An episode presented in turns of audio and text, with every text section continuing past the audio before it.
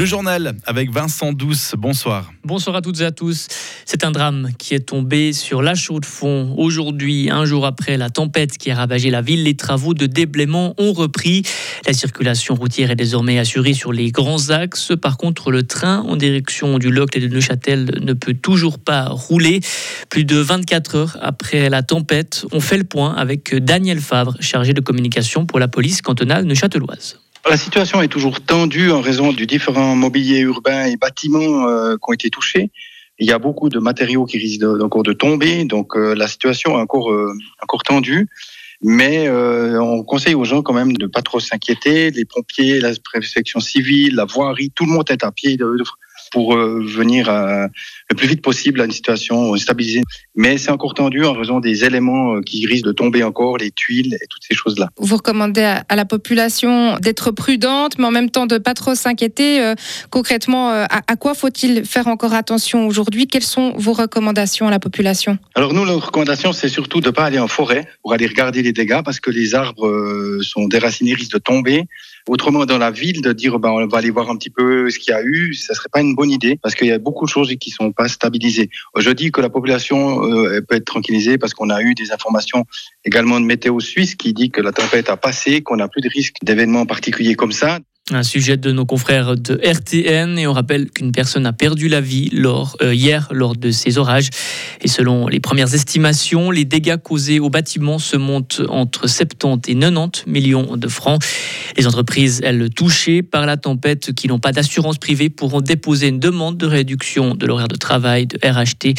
L'indemnité ne pourra être perçue euh, si des employés sont licenciés.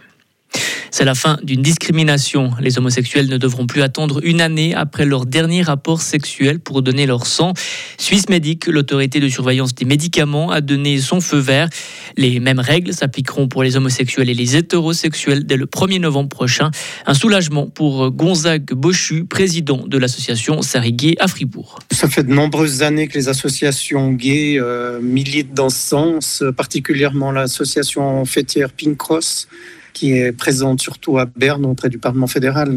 Mais c'est une demande qui existe depuis de nombreuses années et qui a été souvent présentée aux, aux autorités et surtout à Suisse Médic. Et en Suisse, les homosexuels étaient totalement exclus du don du sang jusqu'en 2017.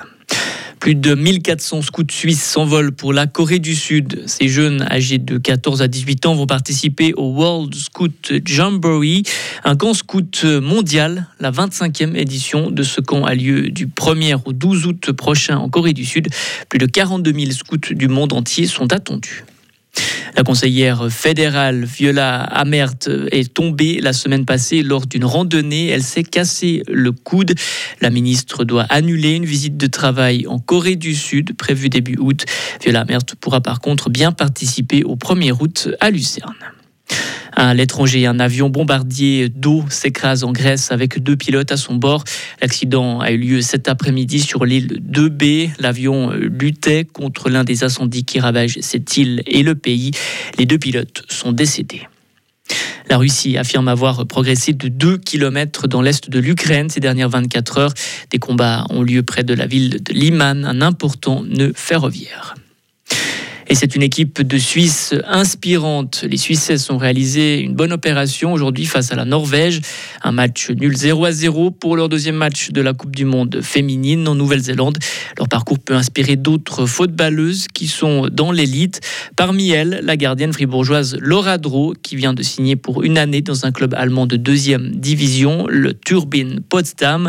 Faire partie de l'équipe nationale est un rêve pour Laura Dro je pense c'est un objectif pour toute footballeuse euh, qui a des ambitions de que ce soit de partir à l'étranger, enfin faire des compétitions internationales et tout. Je pense que c'est vraiment euh, la cerise sur le gâteau. Après, il faut pas oublier que c'est quelque chose en plus et qu'il faut d'abord être bien en club avant de pouvoir euh, toucher à l'équipe nationale. Du coup, ce serait un rêve que tu aurais aussi personnellement? Oui, bien sûr, bien sûr, ça, ça reste dans ma tête. Après, c'est pas pas sur un court terme, à plus long terme, parce que, bah, comme j'ai dit, je veux d'abord être bien en club, atteindre euh, mes objectifs personnels en club. Et ensuite, pourquoi pas, il euh, faut toujours rêver. Et Laura Dro est arrivée il y a une semaine en Allemagne. La gardienne de 23 ans a déjà commencé la préparation physique avec sa nouvelle équipe.